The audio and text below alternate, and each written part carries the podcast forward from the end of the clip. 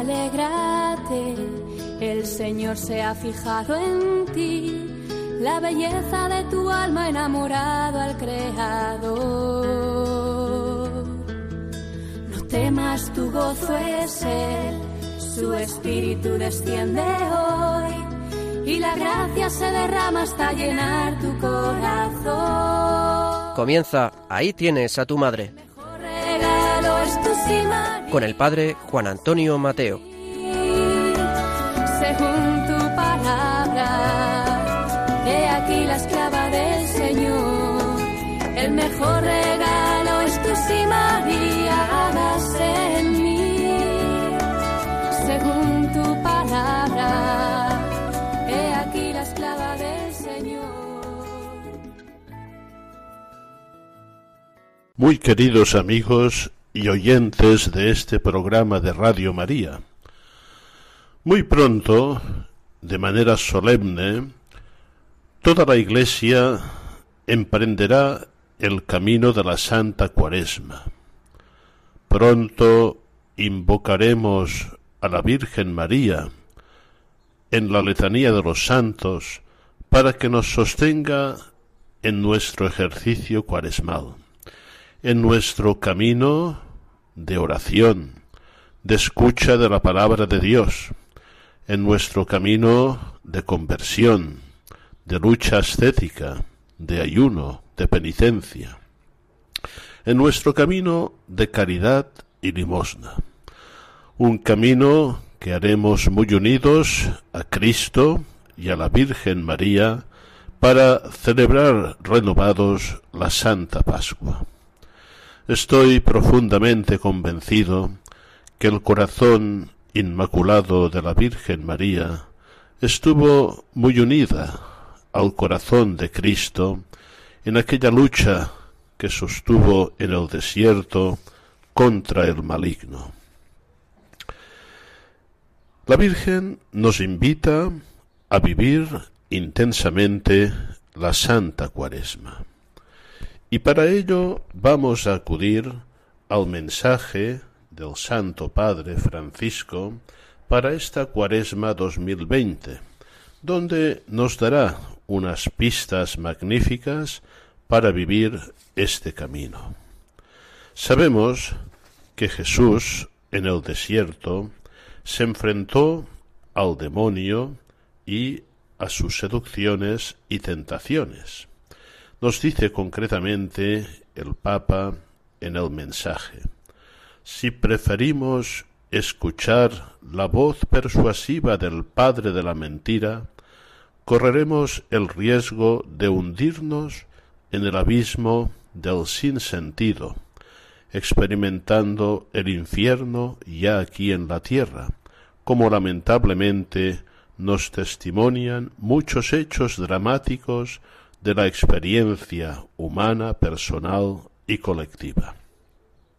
Efectivamente, estos hechos dramáticos están a nuestra vida y la Virgen en sus mensajes en diversas ocasiones nos ha hecho ver la raíz profunda de todo este acontecer sin sentido, la raíz profunda que no es otra que el apartarse de Dios, el pecado.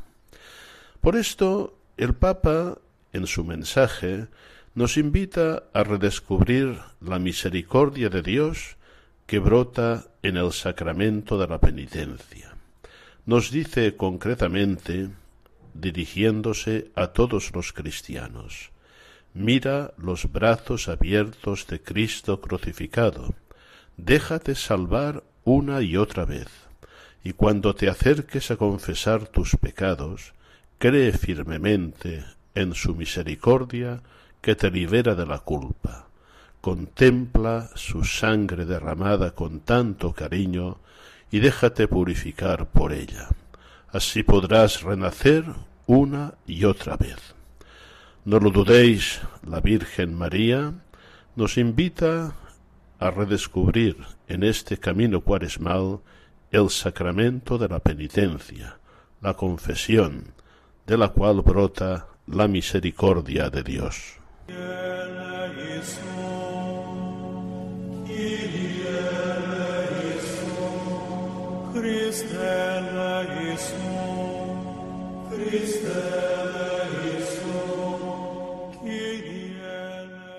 No hay ninguna duda que cuando leemos con atención los santos evangelios, constatamos a la Virgen como modelo supremo de oyente de la palabra de Dios. Ella es bienaventurada porque escucha la palabra de Dios, la medita, la interioriza y la cumple en su vida. Y la Virgen nos invita a escuchar a Dios, a escuchar a su Hijo Jesucristo para hacer su voluntad. Y esto acontece, sin duda, en la escucha religiosa de la palabra en la oración. Nos dice el Papa en el mensaje, cuanto más nos dejemos fascinar por su palabra, más lograremos experimentar su misericordia gratuita hacia nosotros. No dejemos pasar en vano este tiempo de gracia, con la ilusión presuntuosa de que somos nosotros los que decidimos el tiempo y el modo de nuestra conversión a Él.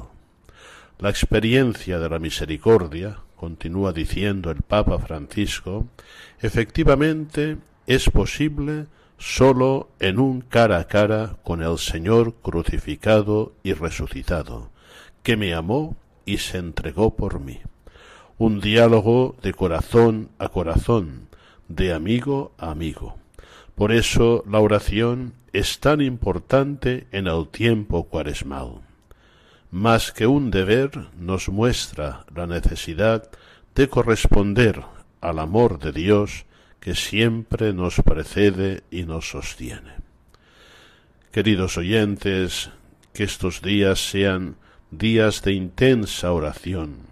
La Virgen nos anima a ir a Dios, a orar de corazón, a plantar la semilla de su palabra cada día en nuestro corazón para que pueda dar frutos.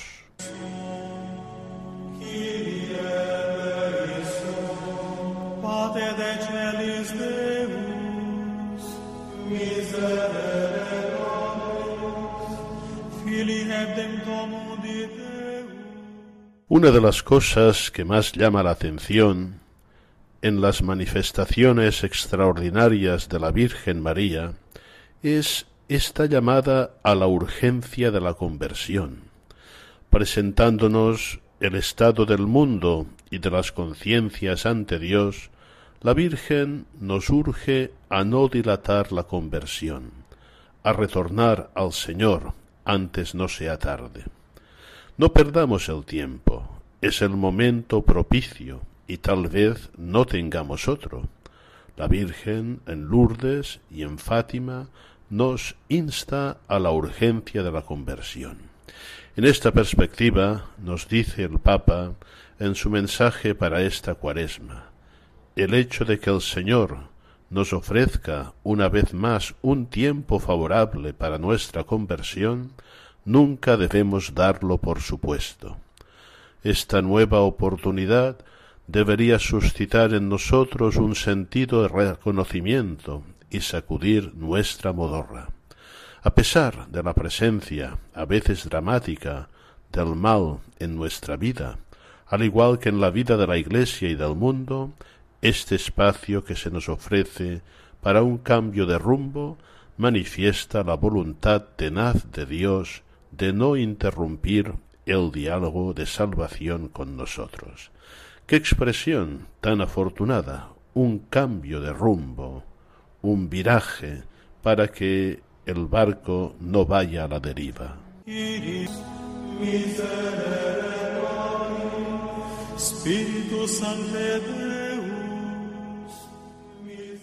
Y finalmente el mensaje del sumo pontífice para estos días cuaresmales que vamos a empezar nos llama la atención a una de las prácticas más tradicionales, la limosna, no olvidar el camino de la limosna. Dice el Papa, poner el misterio pascual en el centro de la vida significa sentir compasión por las llagas de Cristo crucificado, presentes en las numerosas víctimas inocentes de las guerras, de los abusos contra la vida, tanto del no nacido como del anciano, de las múltiples formas de violencia, de los desastres medioambientales, de la distribución injusta de los bienes de la tierra, de la trata de personas en todas sus formas y de la sed desenfrenada de ganancias, que es una forma de idolatría. Y dice, hoy sigue siendo importante recordar a los hombres y mujeres de buena voluntad que deben compartir sus bienes con los más necesitados mediante la limosna, como forma de participación personal en la construcción de un mundo más justo, compartir con caridad hacia el hombre más humano, mientras que acumular conlleva el riesgo de que se embrutezca, ya que se cierra en su propio egoísmo. Vamos, pues, sostenidos por la Virgen, a vivir este camino cuaresmal. Y ya concretando, por poner algunos puntos para escribir en nuestra agenda espiritual, la misa diaria, con su escucha atenta de la palabra divina, el Santo Rosario, bien meditado, bien rezado, el ayuno, la limosna, y ayuno en muchas de sus formas, no sólo el mínimo que preceptúa la Iglesia y la abstinencia, la práctica de las obras de misericordia, corporales y espirituales, y no olvidemos tantas mortificaciones saludables que nos harán más libres y dispuestos para seguir al Señor. Buena cuaresma acompañados por la Virgen María.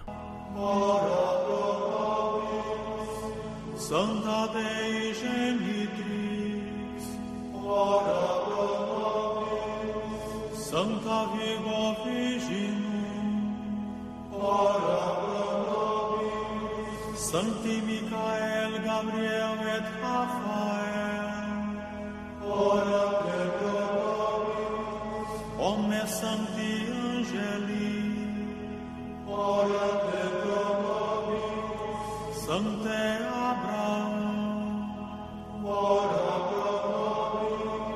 Sancte Ioannes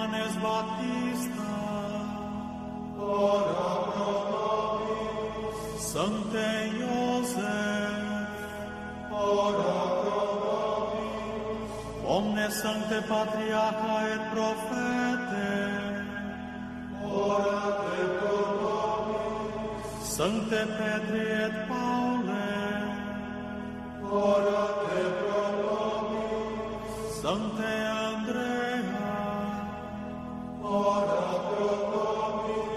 Sancti Ioannes et Jacobe, ora te pro nobis. Sancte Matee, ora pro nobis.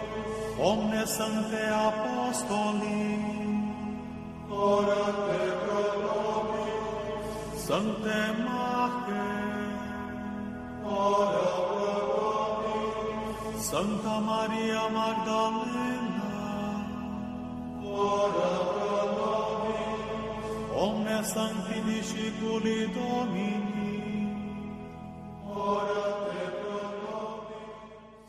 Los oyentes con buena memoria recordaréis sin duda, la mayoría, aquellas palabras que comentamos en cierta ocasión del cardenal Cafarra sobre una confidencia que le había hecho Sor Lucía de Fátima diciéndole que una batalla decisiva a librarse entre Dios y el maligno será precisamente en el terreno de la familia. No hay duda que los poderes del infierno, desde muchas instancias, trabajan incansablemente para destruir la familia. La familia auténtica, la familia basada en el matrimonio indisoluble, la familia edificada sobre el sacramento del matrimonio. Pues bien, es evidente que en esta batalla la Virgen María, que advertía sobre esta circunstancia, no va a quedarse con las manos cruzadas. Ella eh, se pondrá, se pone decididamente de parte de Dios, de parte de su gran proyecto para la familia y para la vida. Estos días, en mi librería habitual en Barcelona, eh, cayó en mis manos un libro que me llamó la atención el título. El Inmaculado Corazón de María triunfará en mi matrimonio, con un subtítulo interesante, un itinerario para matrimonios que demostrará la vocación conyugal como Dios la pensó. Está publicado por la editorial Libros Libres, y sus autores son José Luis Gadea y Maggie Galvez.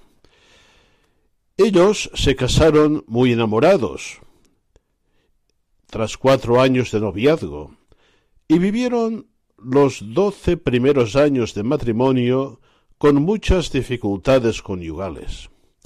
En el año 2002 tuvieron una conversión en Fátima, precisamente, donde Nuestra Señora los llamó a una misión para el matrimonio y la familia que hoy recibe el nombre de Proyecto Amor Conyugal.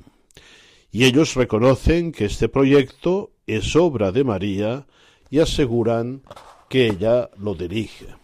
En un breve pero profundo epílogo a este libro, Monseñor José Ignacio Munilla, obispo de San Sebastián y obviamente muy conocido en Radio María, dice así, bendito proyecto amor conyugal en el que descubrimos el don de la misericordia del corazón de Cristo para que los esposos realicen su vocación al amor. Una buena recomendación. Maggie y José Luis iniciaron su andadura impartiendo cursillos prematrimoniales en su parroquia, lo que les obligó a formarse y a iniciar un camino de crecimiento en la fe de la mano del párroco. Tras profundizar en las catequesis de San Juan Pablo II sobre el amor humano, desarrollaron un itinerario para matrimonios y unos retiros que están siendo muy efectivos entre esposos de cualquier clase y condición. En el año 2012, Proyecto Amor Conyugal se hizo diocesano en Málaga y en el año 2016 comenzó a extenderse por el resto de España, empezando por Madrid, Barcelona, Córdoba y Sevilla. Hoy este matrimonio dedica todo su tiempo libre a difundir este tesoro para matrimonios allá donde se lo solicitan. Pues bien, hoy nuestras colaboradoras van a leer, van a ofreceros un fragmento de este libro para abrir el apetito, para que conozcáis este precioso material bendecido por la Virgen María. Concretamente, escucharéis el testimonio de José Luis, de aquella experiencia profunda de conversión, de aquella experiencia de María que tuvo en Fátima. Vamos pues a escuchar con mucha atención este testimonio y ojalá muchos matrimonios también se animen a leer este libro que les hará mucho bien.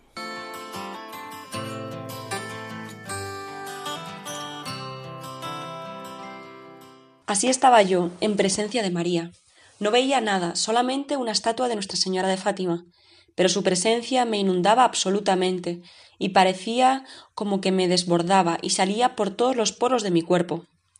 Un enorme nudo se instaló en mi garganta y tuve que poner mucho empeño en que las lágrimas no brotasen de mis ojos, algo que en aquella época no podía permitir como hombre. Era el 30 de agosto de 2002, justo después de cenar en la capilla del Hotel Santo Amaro. Una capilla en un sótano con un olor como a moqueta, madera y ciertos matices de humedad. Un olor que después de aquella experiencia se había convertido en mi olor preferido. Cada vez que volvemos allí y al acercarnos a la capilla volvemos a percibir ese olor, nos da un vuelco al corazón. Significa que nuestra madre está ya cerca. Acababa de rezar el primer rosario bien rezado de mi vida. La verdad es que no contemplaba los misterios, no podía, porque cada palabra que salía de mis labios se la estaba diciendo a María con todo el corazón. La llamaba llena de gracia, con plena conciencia, mientras se conmovía mi alma. ¿Qué experiencia puede ser esa de estar llena de gracia? Toda la gracia de Dios condensada en aquel corazón de mujer que aquel día se fijaba en mí, toda llena, y comprendía que el motivo de aquel impresionante don en plenitud era que el Señor está con ella. Sí, era el Señor quien lo hacía posible, era su presencia. Comprendía los efectos de su presencia, la potencia de su presencia. El Señor está contigo, rezaba despacio, está contigo. Después le decía con toda la intensidad de la que era capaz que era bendita entre todas las mujeres, y remarcaba especialmente el todas, porque la sentía como una madre única, percibía su humildad, su sencillez, su grandeza. Y aquella madre tan madre, aquel día, me estaba mirando directamente a mí, me estaba cogiendo en sus brazos, a pesar de mi miseria, con todo el amor infinito que había recibido de Dios, y llamaba bendito el fruto de, su vientre, al Hijo, al Salvador que nos vino a través de ella, de su sí, de su maternidad. El fruto de su vientre, el Salvador del mundo, aquel que era el mayor acontecimiento de la humanidad, había tenido lugar en su vientre, bendito fruto. Habiendo vivido estas experiencias con ella, mi oración se desplomaba como una enorme cascada en un potentísimo Santa María, Madre de Dios, reconociendo su santidad, reconociendo su peculiar y gigantesca misión, su ser madre, ni más ni menos que de Dios. Madre de Dios, la experimentaba tan cerca, tan hermosa, tan pequeña y a la vez tan grande, tan sencilla y a la vez tan reina. Se agolpaban en mí hacia ella y a la vez de ella hacia mí, un montón de sentimientos cruzados, de una grandeza tan espléndida que no podían venir de otro sitio que del cielo. Con el espíritu fecundado, mi oración acababa pidiéndole a María que rogase por nosotros. De repente era como si mi atención se girase hacia mí y hacia los que me rodeaban.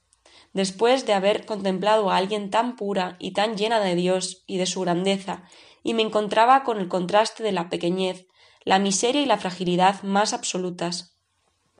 Entonces le pedía a nuestra Madre con mucha fuerza que rogara por nosotros, que somos pecadores, y sin ella estamos perdidos, que nos auxilie, ahora y en la hora de nuestra muerte. Y así un Ave María tras otro, reviviendo cada palabra, cada experiencia de María, y las experiencias se iban agolpando en mi corazón, que comenzaba a proyectar hacia afuera una especie de halo luminoso, que iba avanzando dentro de mí y poco a poco me iba embargando más y más.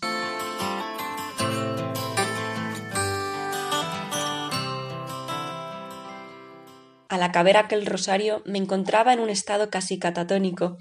Me había desconectado con, totalmente del exterior.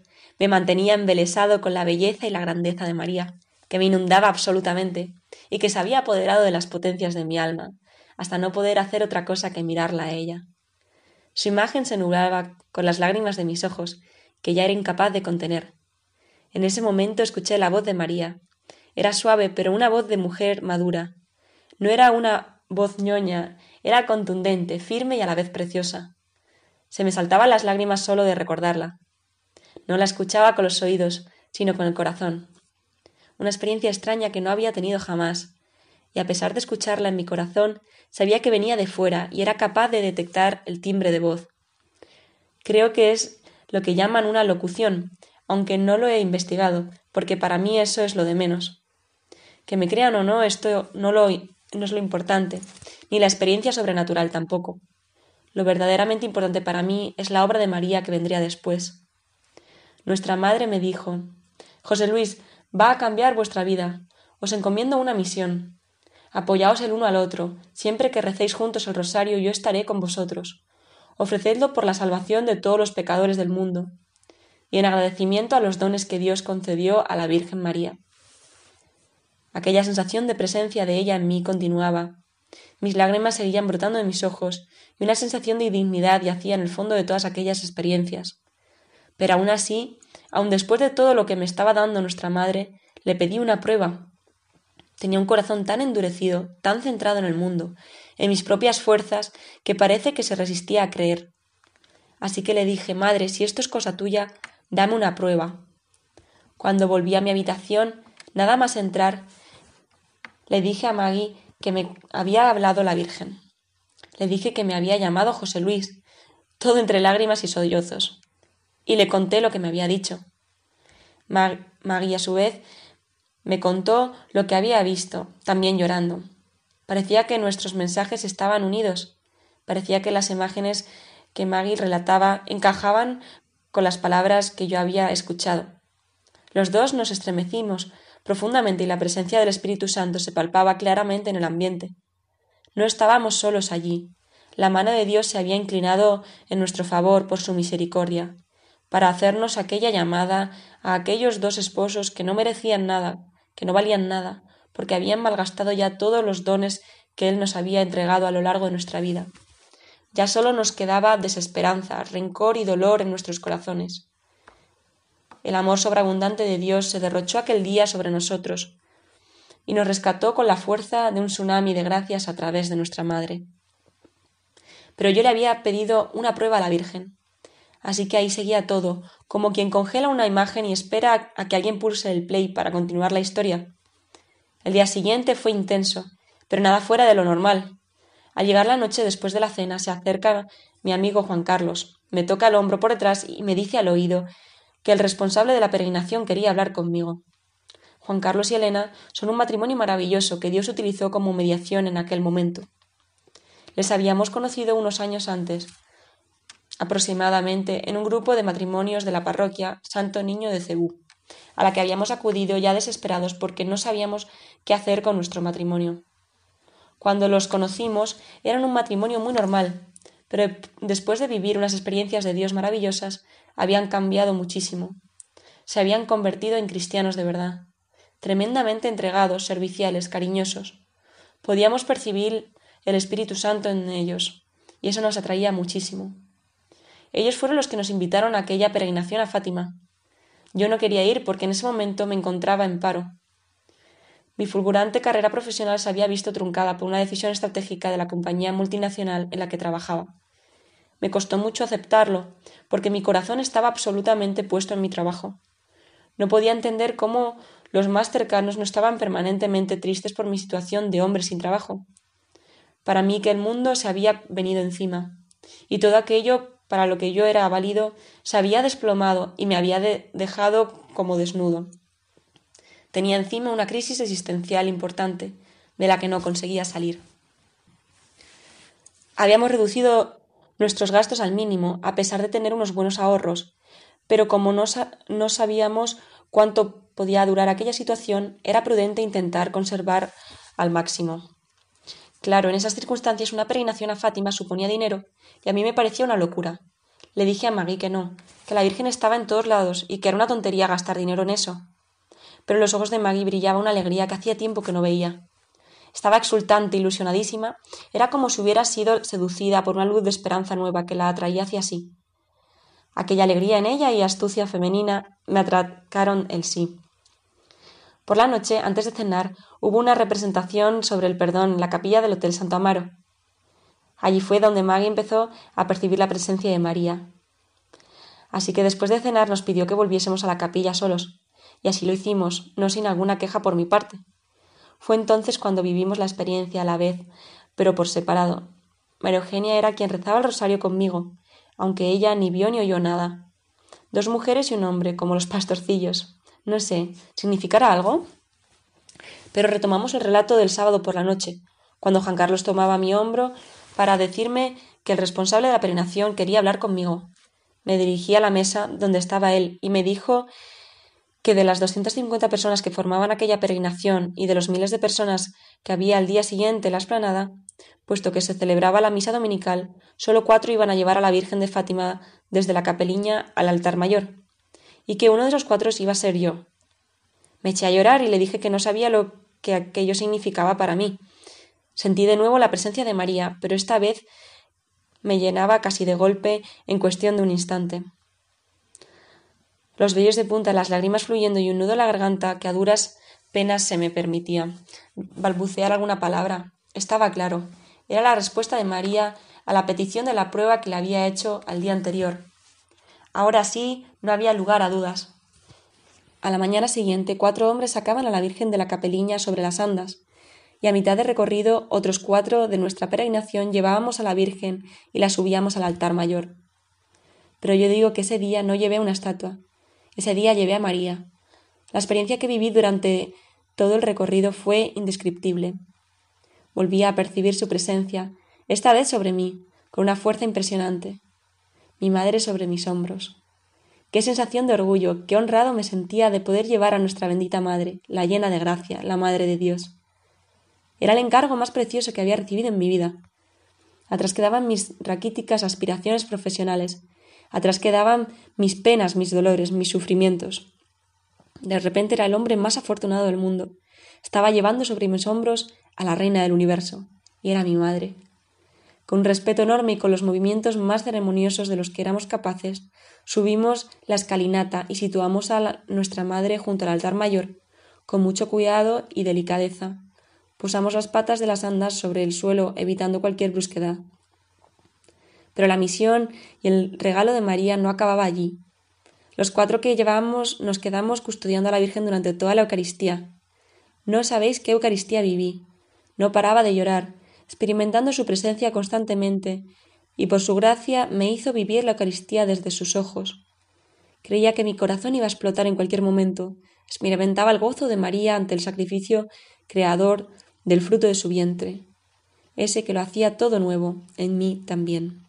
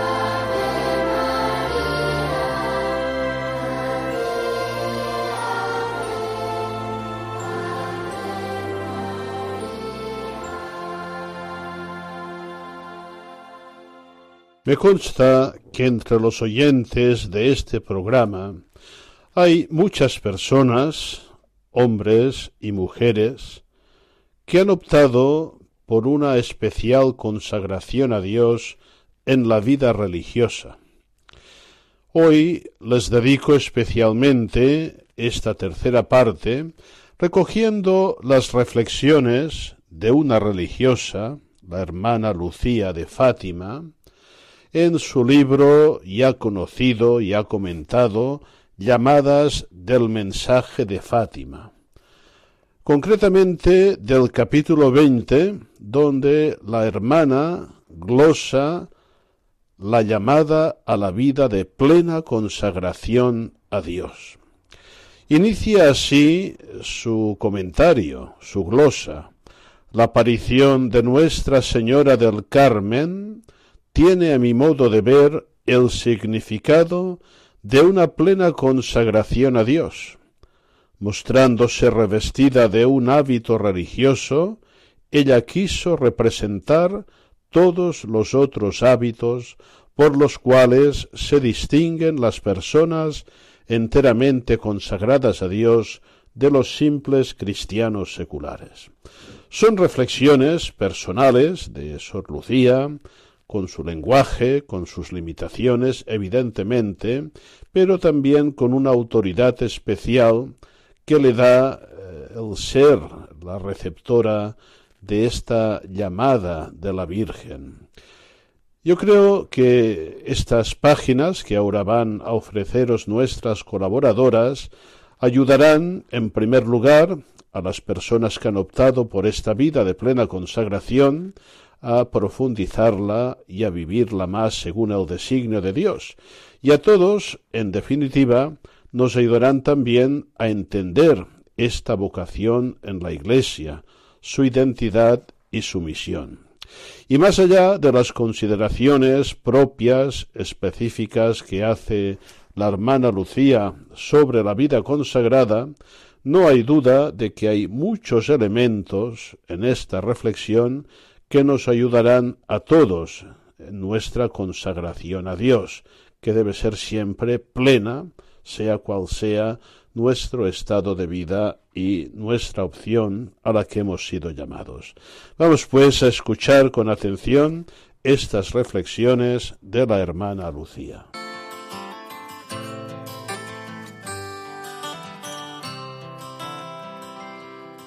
La oración y la penitencia son la base fundamental sobre la cual Jesucristo asienta su misión sagrada de Maestro, Médico y Redentor. Como maestro, él aclara e ilumina los puntos oscuros y mal interpretados de las Sagradas Escrituras, resumiendo así su posición. No penséis que he venido a abolir la ley o los profetas. No vine a abrogarlos, sino a completarlos. La completa no en el sentido de añadir algunas normas y preceptos que pudiesen todavía faltar, sino dando pleno cumplimiento en lo esencial de la ley, la caridad. Así el Señor corrige cierta intransigencia de los fariseos, diciéndoles ¿No habéis leído lo que hizo David y los que le acompañaban cuando tuvieron hambre? ¿Cómo entró en la casa de Dios y comió los panes de la proposición, que no les era lícito comer ni a él ni a sus acompañantes, sino solo a los sacerdotes? ¿Y no habéis leído la ley que los sábados los sacerdotes en el templo quebrantan el descanso y no pecan? Os digo que aquí está el que es mayor que el templo. Si hubierais entendido qué sentido tiene misericordia quiero y no sacrificio, no habríais condenado a los inocentes. Se trata de una lección de caridad y de justicia que sabe poner en primer lugar la compasión y la misericordia hacia el prójimo en sus necesidades. En otra ocasión, el maestro enseña a los convidados a distinguir lo divino de lo humano en las normas de la vida. Los fariseos y escribas le dijeron ¿Por qué tus discípulos quebrantan la tradición de nuestros mayores? Pues no se lavan las manos cuando comen pan. Él les respondió ¿Y por qué vosotros quebrantáis el mandamiento de Dios por vuestra tradición? Porque Dios dijo, honra a tu padre y a tu madre. Y el que maldiga a su padre o a su madre, sea castigado con la muerte. Pero vosotros decís que si alguien dice a su padre o a su madre cualquier cosa mía que te aproveche sea declarada ofrenda, esa ya no tiene obligación de honrar a su padre. Así habéis anulado la palabra de Dios por vuestra tradición. Hipócritas, bien profetizó de vosotros Isaías cuando dijo Ese pueblo me honra con los labios, pero su corazón está lejos de mí. En vano me dan culto, mientras enseñan doctrinas que son preceptos humanos. Y después de llamar a la multitud les dijo Oíd y entended. Lo que entra por la boca no hace impuro al hombre, sino lo que sale de la boca. Eso sí hace impuro al hombre. Por el contrario, lo que procede de la boca sale del corazón, y del corazón proceden los malos pensamientos, homicidios, adulterios, actos impuros, robos, falsos testimonios y blasfemias. Estas cosas son las que hacen al hombre impuro, pero el corazón, el comer sin lavarse, las manos no hacen impuro al hombre. Jesús, a su vez, también desafiaba a sus oyentes a interrogarse sobre pasajes oscuros del libro sagrado, para que ahí descubrieran los secretos de Dios. Estando reunidos los fariseos, Jesús les preguntó ¿Qué pensáis del Mesías? ¿De quién es hijo? Le respondieron de David. Les volvió a preguntar ¿Cómo entonces David, movido por el Espíritu, le llama Señor al decir Dijo el Señor a mi Señor, siéntate a mi derecha hasta que ponga a tus enemigos bajo tus pies. Pues si David le llama Señor, ¿cómo va a ser hijo suyo? Y nadie podía responderle una palabra. Desde aquel día ninguno se atrevió a hacerle más preguntas e ignorando ellos todavía que el Hijo de David era el propio Hijo de Dios. Con toda su autoridad divina y humana, Jesús no quiso desautorizar a los ojos del pueblo a los maestros del tiempo. Apenas censura en ellos la incoherencia entre las palabras que enseñan y sus propias obras que les desdicen. En la cátedra de Moisés se han sentado los escribas y los fariseos. Haced y cumplid todo cuanto os digan, pero no hagáis según sus obras, pues dicen pero no hacen. Vosotros al contrario, no os hagáis llamar rabí, porque sólo uno es vuestro maestro, y todos vosotros sois hermanos. Tampoco os hagáis llamar doctores, porque vuestro doctor es uno solo, Cristo. El mayor entre vosotros sea vuestro servidor. El que se ensalce a sí mismo será humillado, y el que se humilla a sí mismo será ensalzado. En estas bellas lecciones de Jesucristo, que acabo de transcribir, y muchas otras que Él nos dejó, aparece la obligación que tenemos de practicar la caridad y de evitar la impureza, que vuelve a nuestra propia persona indigna de estar con Dios y con el prójimo. Vemos después cómo nos ennoblecemos respetando la autoridad y practicando la virtud de la humildad. Es nuestro Maestro quien nos dice, el que se ensalce a sí mismo será humillado y el que se humille a sí mismo será ensalzado.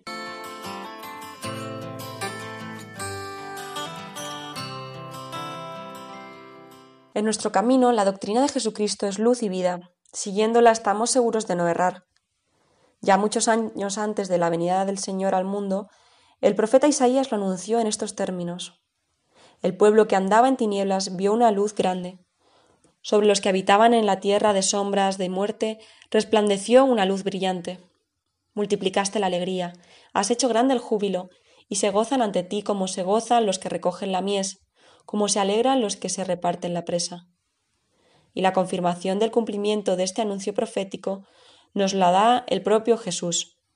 Yo soy la luz que ha venido al mundo, para que todo el que cree en mí no perezca en tinieblas, y si alguien escucha mis palabras y no las guarda, yo no le juzgo, ya que no he venido a juzgar al mundo, sino a salvar al mundo. Quien me desprecia y no recibe mis palabras, tiene quien le juzgue, la palabra que, que he hablado. Esa le juzgará en el último día. Porque yo no he hablado por mí mismo, sino que el Padre que me envió, Él me ha ordenado lo que he de decir y hablar. Y sé que su mandato es vida eterna, por tanto, lo que yo hablo, según me lo ha dicho el Padre, así lo hablo. Concluyendo, Jesucristo es nuestro Maestro y su palabra es la palabra de Dios. Por ella, si la seguimos, hemos de ser salvados. Ella marca el camino que hemos de seguir todos los días de nuestra vida. Pero Jesús, en su vida pública, se presentó también como médico, que cura nuestras enfermedades espirituales y corporales. Un día Jesús se encontraba a la mesa en casa de Mateo. Acababa de llamarlo para ser su discípulo, y los fariseos, escandalizados por verlo comiendo con publicanos y pecadores, decían a sus discípulos ¿Por qué vuestro maestro come con publicanos y pecadores? Pero él al oírlo dijo No tienen necesidad de médico los sanos y los enfermos. Id y aprended qué sentido tiene. Misericordia quiero y no sacrificio, pues no he venido a llamar a los justos, sino a los pecadores. Y la misma certeza él nos la confirma cuando se hospedó en casa de Zaqueo y vio la conversión de este hombre. Jesús le dijo Hoy ha llegado la salvación a esta casa, pues también éste es hijo de Abraham, porque el Hijo del hombre ha venido a buscar y salvar lo que estaba perdido.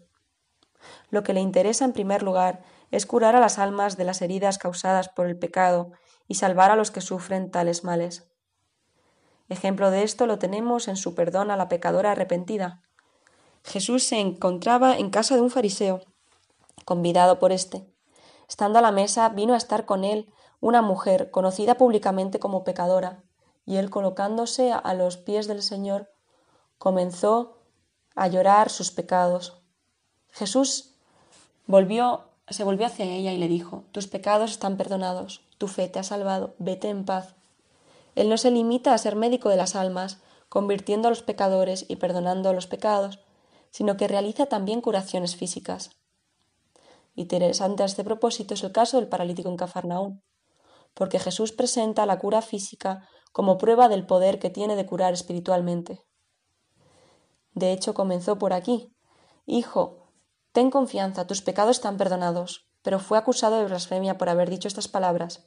Y Jesús se defiende, diciendo, Pues para que sepáis que el Hijo del Hombre tiene poder en la tierra para perdonar pecados, dijo al paralítico, Levántate, toma tu camilla y vete a tu casa. Él se levantó y se marchó a su casa y como este muchos son los milagros realizados por Cristo en beneficio de personas desesperadas con su mal.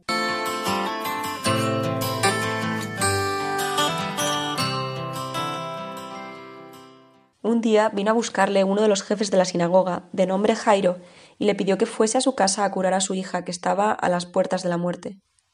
Jesús accedió a la petición y fue con él. Cuando iba por el camino se aproximó por detrás de Jesús una mujer que padecía un flujo de sangre desde hacía doce años. Y le tocó la orla del manto, pensando para sí que bastaría tocarlo para quedar curada. En el mismo instante se secó la fuente de sangre, y sintió en su cuerpo que estaba curada de la enfermedad. Él entonces le dijo Hija, tu fe te ha salvado. Vete en paz y queda curada de tu dolencia. Mientras esto sucedía, llegan desde la casa del jefe de la sinagoga, diciendo Tu hija ha muerto. ¿Para qué molestas ya al maestro? Jesús, al oír de lo que hablaban, dice al jefe de la sinagoga No temas, tan solo ten fe. Toma consigo al padre y a la madre de la niña y a los que acompañaban, y entra donde estaba la niña. Y tomando la mano de la niña le dice Talita kumi, que significa niña, a ti te digo, levántate y enseguida la niña se levantó y se puso a andar, pues tenía doce años, y quedaron llenos de asombro. Cierta vez iba Jesús de camino y al marcharse Jesús de allí, le siguieron dos ciegos diciendo a gritos, Ten piedad de nosotros, hijo de David. Cuando llegó a la casa, se le acercaron los ciegos y Jesús les dijo, ¿Creéis que puedo hacer eso? Respondieron, Sí, Señor. Entonces tocó sus ojos diciendo, Según vuestra fe, así os suceda y se les abrieron los ojos. Pero Jesús les ordenó severamente Mirad que nadie lo sepa. Un día le presentaron un mudo, poseído del demonio. Después expulsó al demonio y el mudo habló. Al ver esto, la multitud que lo seguía exclamó Nunca se vio tal cosa en Israel. Y así, y no fue una ni dos veces que sucedió esto. Jesús recorría todas las ciudades y aldeas enseñando en sus sinagogas, predicando el Evangelio del reino y curando toda enfermedad y toda dolencia. Todo esto Jesús lo realiza lleno de compasión por los que sufren y seguro de que toda ocasión es buena para hacer el bien. En otra ocasión fue él a la sinagoga. Se encontraba allí un hombre que tenía una mano seca y le propusieron esta cuestión. ¿Es lícito curar en sábado? Y él les respondió ¿Quién de vosotros si tiene una oveja y se le cae en día de sábado dentro de un hoyo, no la agarra y la saca? Pues cuánto más vale un hombre que una oveja. Por tanto es lícito hacer el bien en sábado. Entonces dijo al hombre, extiende tu mano. Y la extendió y quedó sana como la otra. A los discípulos de Juan Bautista, que por orden de éste fueron a preguntar a Jesús si él era el Mesías o si habían de esperar a otro, el Señor les dijo Id y anunciad a Juan lo que estáis viendo y oyendo. Los ciegos ven, los cojos andan, los leprosos quedan sanos y los sordos oyen, los muertos resucitan y a los hombres se les anuncia el Evangelio. Y bienaventurado aquel que, se, que no se escandalice de mí. Esta respuesta a los discípulos de Juan Bautista tiene el mismo valor y significado que Cristo dio a los judíos, cuando éstos le hicieran idéntica pregunta. Si tú eres el Cristo, dínoslo abiertamente. Les respondió Jesús, Os lo he dicho y no lo creéis. Las obras que hago en nombre de mi Padre, éstas dan testimonio de mí. Si no hago las obras de mi Padre, no me creáis, pero si las hago, creed en las obras, aunque no me creáis a mí, para que reconozcáis y sepáis que el Padre está en mí y yo en el Padre.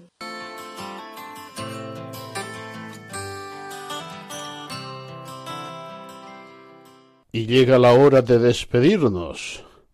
Una vez más, deseamos ardientemente que lo que hemos preparado, compartido, escuchado, reflexionado en este programa sea de gran provecho para nuestra vida cristiana, para nuestra vida espiritual.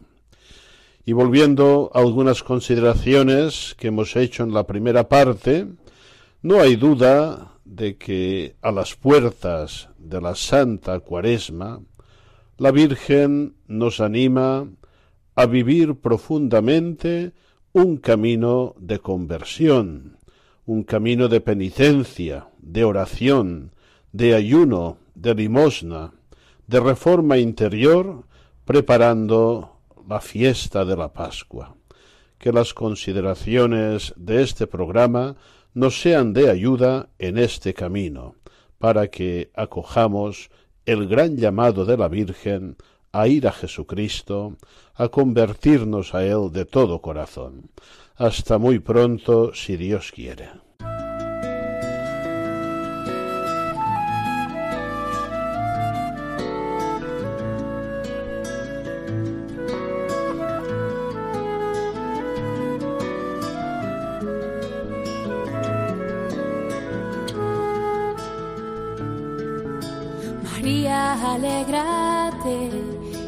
Señor se ha fijado en ti, la belleza de tu alma enamorado al Creador.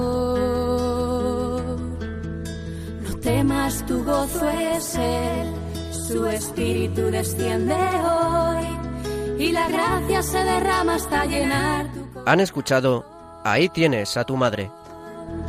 El mejor Con el padre Juan Antonio Mateo.